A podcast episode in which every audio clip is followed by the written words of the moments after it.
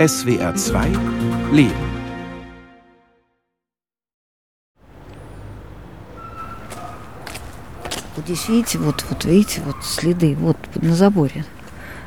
Sehen Sie die Einschusslöcher? Hier an dem Zaun? In der einen Hälfte dieses Hauses haben sich Menschen versteckt, in der anderen Hälfte wurde gefoltert. Man konnte die Schreie hören. Bucha, September 2022. Die Äpfel sind rot und reif, der Sanddorn und die Drosselbeeren leuchtend orange. Vor über vier Monaten haben die russischen Truppen diesen Vorort im Nordwesten Kiews verlassen. Die Bushaltestelle in der Vaksalnaja, der Bahnhofstraße, hat den Krieg überstanden. Der neue Fahrplan ist mit dickem Stift auf einen Zettel geschrieben und mit Klebeband befestigt. Der Bus Nummer 422 fährt zweimal die Stunde von Kiew nach Bucha und zurück. Hier stand ein schönes Haus. Geblieben ist nur eine leere Fläche mit ein paar Backsteinen darauf. Das Haus ist abgebrannt, aber die Gartenzwerge sind noch da. Die Frau, die hier lebte, heißt Luda. Am 9. April 2022, direkt nach dem Abzug der russischen Truppen, fuhr die russische Fotografin Viktoria Ivleva nach Bucha. Sie war bei der Exhumierung der Leichen dabei – hat mit Überlebenden und Augenzeugen gesprochen. Auch mit Juda. Там вот видите, такое маленькое, ну как маленькое строение, там вход вниз. Juda und ihr Mann haben sich in diesem Schuppen im Keller versteckt. In ihrem Haus haben russische Soldaten gewohnt. Ein schönes, gepflegtes kleines Haus mit Garten. Juda liebte die Blumen so sehr. Einmal wollte ihr Mann etwas im Haus holen und wurde, glaubt Juda, von russischen Plünderern erschossen. Sie hörte Maschinengewehrfeuer, lief nach draußen und sah ihn schon tot in einer Blutlache liegen. Am nächsten Tag kamen die Soldaten, die im Haus wohnten, und halfen Liuda eine Grube zu schaufeln und ihren Mann darin zu begraben. Dann gingen sie zurück ins Haus und brachten gefüllte Weingläser. Sie fragte, was soll das? Ihr Mann soll doch jetzt beerdigt werden. So nach dem Motto, wir sind doch gut, nicht wir haben ihren Mann umgebracht. Sie hat natürlich abgelehnt. Jedes Haus in Bucha erzählt eine Geschichte des Todes und vielleicht eine des Überlebens. Viktoria Ivleva berührt einen frisch abgesägten Baumstamm. Die verkohlten, verstümmelten Bäume sind auch Zeugen dieses Krieges. Zäune sind von Kugeln durchsiebt. Viele Häuser sind abgebrannt, auch ein Kindergarten. Sie öffnet ihre Handtasche, holt eine kleine Leica heraus und schaut durch das Objektiv auf eine ukrainische Flagge, die aus einer Ruine ragt. Dann geht sie zum nächsten Haus. Ein grauhaariger Mann öffnet die Gartentür. Victoria zeigt auf die Einschusslöcher.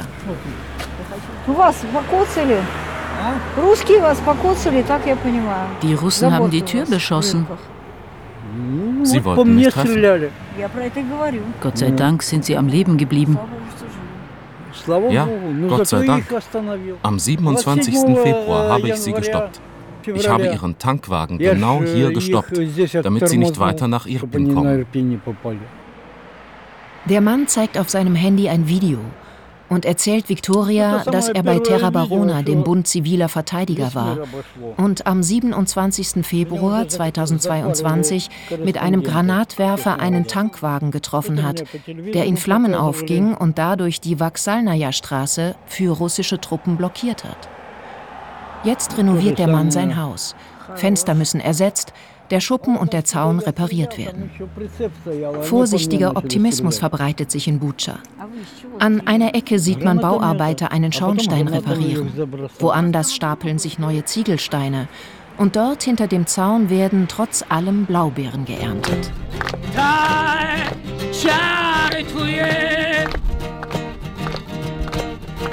Jakby твої слова, якби мені тебе і навпаки.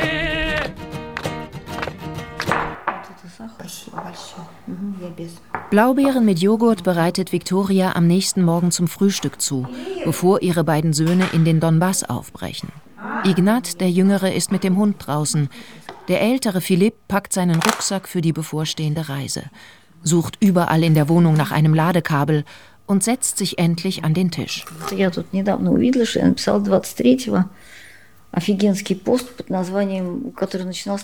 23. Februar 2022 habe ich auf Facebook gepostet, dass wir kurz vor einem Krieg stehen. Am 24. Februar habe ich dann mit einer Frau aus Kiew telefoniert. Sie wohnte in der Nähe eines Hauses, das durch eine Rakete getroffen wurde. Sie hatte Angst. Ich habe noch mit anderen Leuten telefoniert. Genau weiß ich es jetzt nicht mehr. Ich wollte in die Ukraine, weil die Ukraine leidet. Viktoria Ivleva steht am Fenster und schaut auf die hügelige Umgebung ihrer Kiewer Wohnung, auf die großen Kastanienbäume und den leeren Kinderspielplatz. Die herbstlichen Sonnenstrahlen fallen auf ihre roten Locken, streifen ihr feines Gesicht mit den vielen Sommersprossen. Mir schien es die einzig richtige und vernünftige Entscheidung zu sein, in die Ukraine zu gehen. Wenn es einem Menschen schlecht geht, lässt du ihn nicht allein. Und hier ist es genauso. Du musst da sein, wenn du ein Mensch bist. Immer geht es doch darum, nimm nichts, was dir nicht gehört, tu dem Schwächeren nicht weh. Mein jüngerer Sohn Ignat und ich haben diese Entscheidung gleichzeitig getroffen. Nicht jede Russin, nicht jeder Russe darf seit Beginn des Krieges in die Ukraine einreisen. Nicht jeder darf dort leben und arbeiten. Aber Viktoria Ivleva ist hier bekannt. Für ihre Reportage aus Tschernobyl bekam sie 1992 den Golden Eye World Press Photo Award. Bis heute ist sie die einzige Fotografin, die im Reaktorsaal des Atomkraftwerks fotografieren durfte. Sie bereiste die Ukraine mehrmals für ihre Reportagen. 2014, nach der Annexion der Krim und während der ersten Kämpfe im Donbass, war Viktoria Ivleva vor Ort – Sie fotografierte und berichtete für die russische, kremlkritische Zeitung Novaya Gazeta. Aber sie tat noch mehr als das. Sie organisierte die Evakuierung ukrainischer Zivilisten aus dem Donbass nach Kharkiv. Ну, по сравнению с тем, чем сейчас занимаются мои дети, это был детский Либет. Но все-таки 45 человек я вывезла и думаю, что это неплохо. Verglichen mit dem, was meine Kinder heute machen, war das ein Kinderspiel. Aber immerhin habe ich 45 Menschen rausgeholt. Ich lebe so, wie ich es für richtig halte. Ignat und ich kamen im März in Kiew an. Wir hatten die Schlüssel für die Wohnung eines Freundes. Ihr älterer Sohn Philipp Ivlev York lebt schon seit 2018 in der Ukraine. Der Vater der beiden Söhne ist Engländer. Philipp studierte Philosophie am renommierten King's College, pendelte zwischen London und Moskau sammelte Erfahrungen in Kultur- und Sozialprojekten, wollte mit Englischunterricht in China Geld verdienen. Смешно прозвучит, но так анекдотически я иногда рассказываю историю о том, что я сидел на квартире своего товарища. Ich war 2018 bei einem Freund in Moskau. Wir tranken etwas und ich entdeckte auf YouTube das Lied der Band Ljapis Trubetskoy, Krieger des Lichts, mit Bildern von den Protesten auf dem Kiewer Maidan.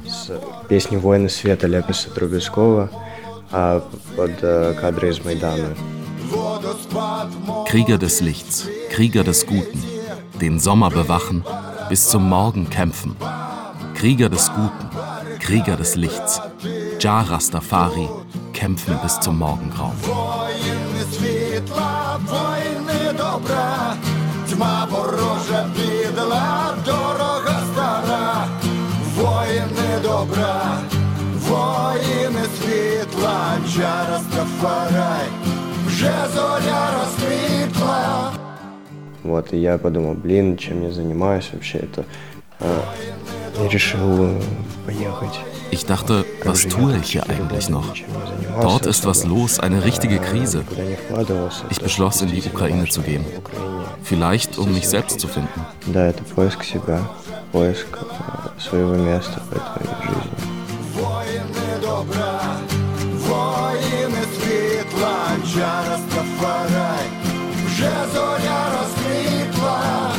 Als Viktoria Ivleva mit Philipp schwanger war, reiste sie mit einer Hilfsorganisation nach Afghanistan.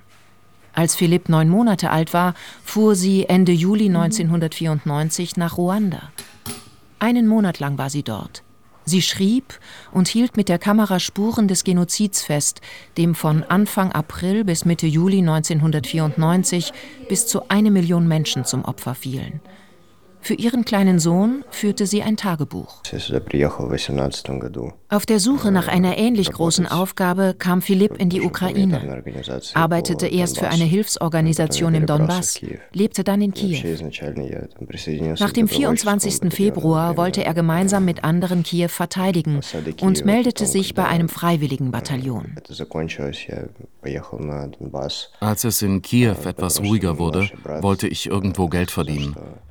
Mein Bruder Ignat brachte mich auf die Idee, im Donbass für westliche Medien zu arbeiten, zu übersetzen, Kontakte zu vermitteln.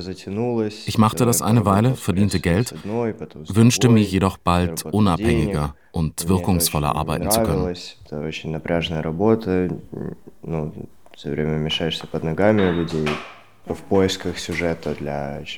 Für eine Recherche fuhr ich im Frühjahr 2022 in die Stadt Sjeverodonetsk. Zufällig stieß ich dort auf eine lokale Hilfsorganisation, die Lebensmittel verteilte. Von da an habe ich als Freiwilliger mitgearbeitet. Ich blieb eineinhalb Monate und verließ die Stadt mit dem letzten Evakuierungsbus. Am nächsten Tag waren die Russen da.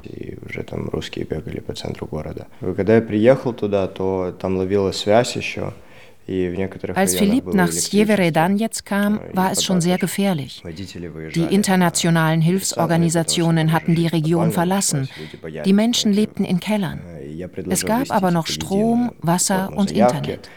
Philipp entwickelte einen Fragebogen, in den die Leute eintragen konnten, was sie besonders brauchten. Lebensmittel, Milch für Säuglinge, Windeln. So wurde jeder Bewohner erfasst.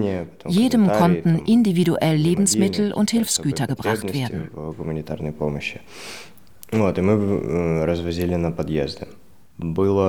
Diese Fragebögen haben wir später dafür verwendet, um Menschen für die Evakuierung zu erreichen.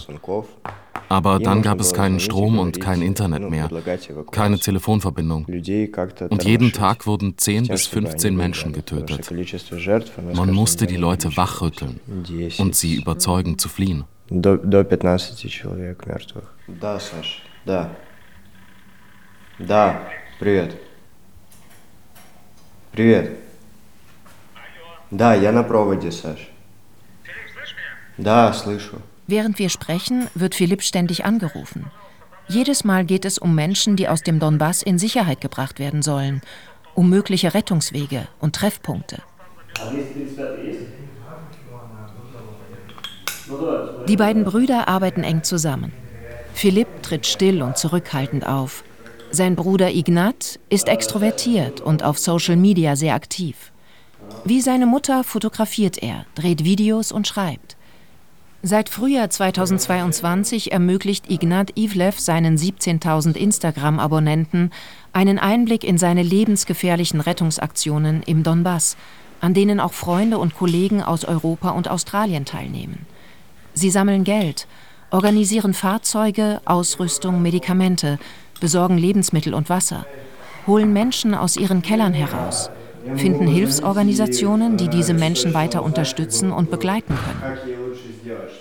Einmal postet Ignat das Foto einer Kellerwand in der unter Beschuss stehenden Stadt Sejedar.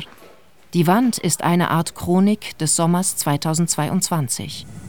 Auf der Wand sind zwei große und zwei kleine Hände zu sehen. Mutter, Vater und zwei Kinder. Eine große gelbe Katze, blaue und rote mit Kinderhand geschriebene Sätze. 15.05. Unser erster Tag im Keller. 20.05. Wir haben kein Gas mehr. 4.06. Starker Beschuss. 25.07. Unser Hof ist getroffen. Als Ignat und Philipp vor dieser Kellerwand stehen, ist die Familie nicht mehr da. Vielen anderen konnte ihre Hilfsorganisation helfen. Mehr als 1000 Menschen haben sie im Sommer 2022 aus dem Donbass evakuiert. Das machen sie ununterbrochen weiter. You're coming with us, Phil? Mhm. Well, yeah.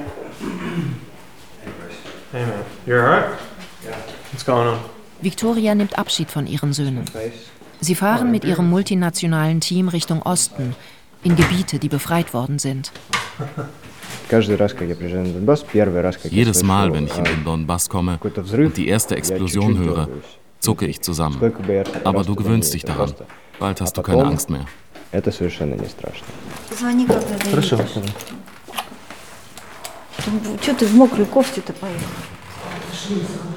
Ruft an, wenn ihr angekommen seid, sagt Victoria ihren Söhnen zum Abschied.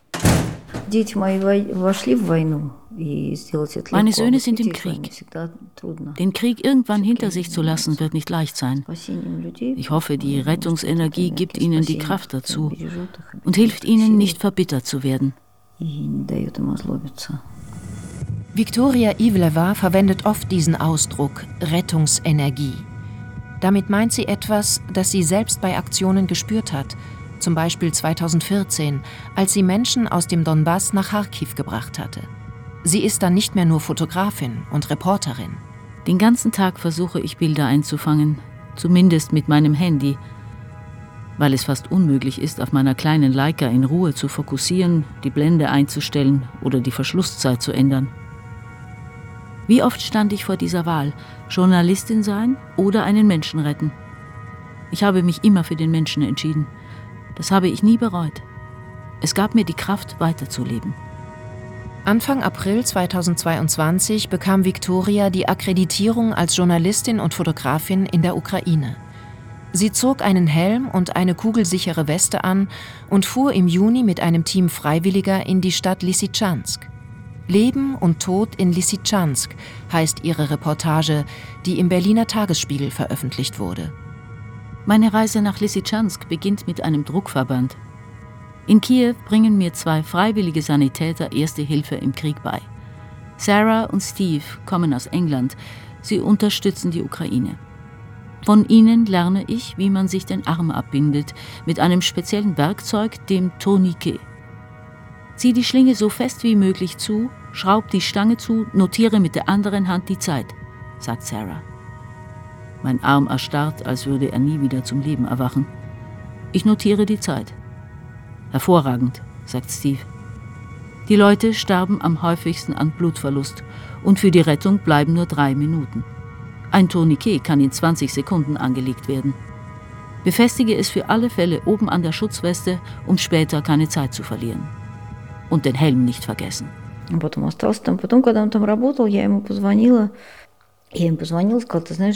Ich habe damals Philipp angerufen und ihm gesagt, dass ich mit seinem Rettungsteam mitfahren möchte. Wir kamen am 27. Juni in Lysychansk an.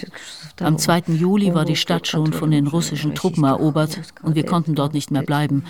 Es war zu gefährlich geworden. Panorama 1. Eine kleine Ziegenherde und eine Frau mit einem Rucksack, die ihr folgt, trotz der Todesgefahr. Panorama 2. Ausgebrannte Häuser mit eingestürzten Wänden und auf die Seite gekippte, zerschmetterte Autos. Sie liegen im Zickzackmuster auf der Straße, um den Verkehr zu verlangsamen. Halbtotale 1. Ein Mann bastelt an einem Auto. Totale 1. Als wäre nichts geschehen, geht eine alte Frau majestätisch an ihm vorbei mit einem Detailaufnahme 1, gestärkten weißen Panama-Hut und Detailaufnahme 2, auf einen Stock gestützt. Panorama 3, alle scheinen hier jedes Gefühl für Gefahr verloren zu haben.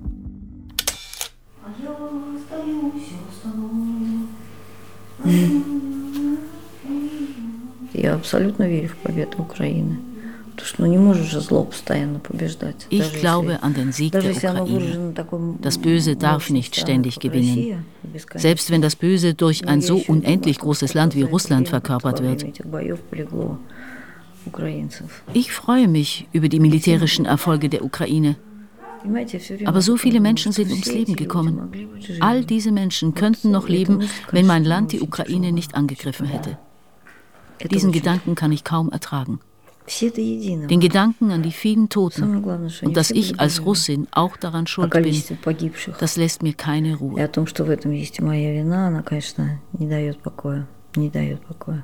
Victoria ist in ständigem Austausch mit ihren Freunden und Kollegen, auch in Russland. Facebook ist die Tageszeitung, für die ich heute arbeite, sagt sie. Sie zeigt ihre politische Haltung. Menschen interessieren sie in allen Facetten. Sie unterstützt politische Gefangene in Russland, kontaktiert ihre Familien, sammelt Geld für sie. Nach wie vor verehrt sie Michail Gorbatschow. Gorbatschow hat mein Leben bunt gemacht. Ohne ihn würden wir noch in der Sowjetunion leben und hätten 105 Jahre Oktoberrevolution gefeiert. Perestroika, das waren die hoffnungsvollsten Jahre ihres Lebens. Viktoria Ivleva konnte im September 2022 nicht zu Gorbatschows Begräbnis nach Moskau fahren, veranlasste aber, dass Blumen von ihr an sein Grab gelegt wurden. Was wir in Russland an demokratischen Strukturen aufgebaut haben, ist verloren. Aber die Ukraine existiert und kämpft weiter für ihre Freiheit und für unsere gemeinsame menschliche Wahrheit.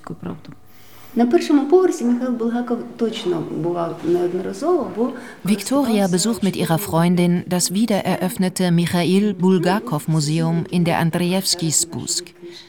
Der Schriftsteller wurde 1891 in Kiew geboren. Er schrieb auf Russisch. Sein Werk wird in der Ukraine kontrovers diskutiert. Die Führung durch die Ausstellung ist auf Ukrainisch. Die Zitate aus Bulgakows Roman Die Weiße Garde, der den Bürgerkrieg 1918 in Kiew beschreibt, werden auf Russisch vorgetragen. Wegen des Krieges sind die wertvollsten Exponate im Keller untergebracht. Im Raum neben der Kasse flechten zwei Mitarbeiterinnen aus Stofffetzen ein riesiges grün-gelbes Tarnnetz für die ukrainische Armee. Auf der Terrasse wird den Museumsgästen Buchweizentee, Konfitüre und hausgemachter Zwetschgenkuchen serviert. Ich habe mich in der Ukraine immer wohlgefühlt. Ich habe hier sehr gute Freunde, verständnisvolle, kluge, feine Menschen, die mit mir an einem Strang ziehen. Der Heulton der Sirenen kommt wie immer unerwartet. Aber die Gäste auf der Terrasse bleiben unbeeindruckt. Victoria rührt weiter in ihrer Teetasse. Manchmal bin ich sehr traurig, wenn ich an Russland denke, das trotz allem in meinem Herzen bleibt. Aber in der Ukraine bin ich froh und mein Gemüt ist heiter. Ich erlebe den ständigen Schrecken des Krieges, bin aber mit mir im Reinen. Hier fürchte ich mich nicht. Ich hoffe, dass die Ukraine den Krieg gewinnt und der Flächenbrand des russischen Faschismus so geschwächt wird, dass er sich dahin zurückzieht, wo er hergekommen ist und dort hoffentlich bald ganz erlischt.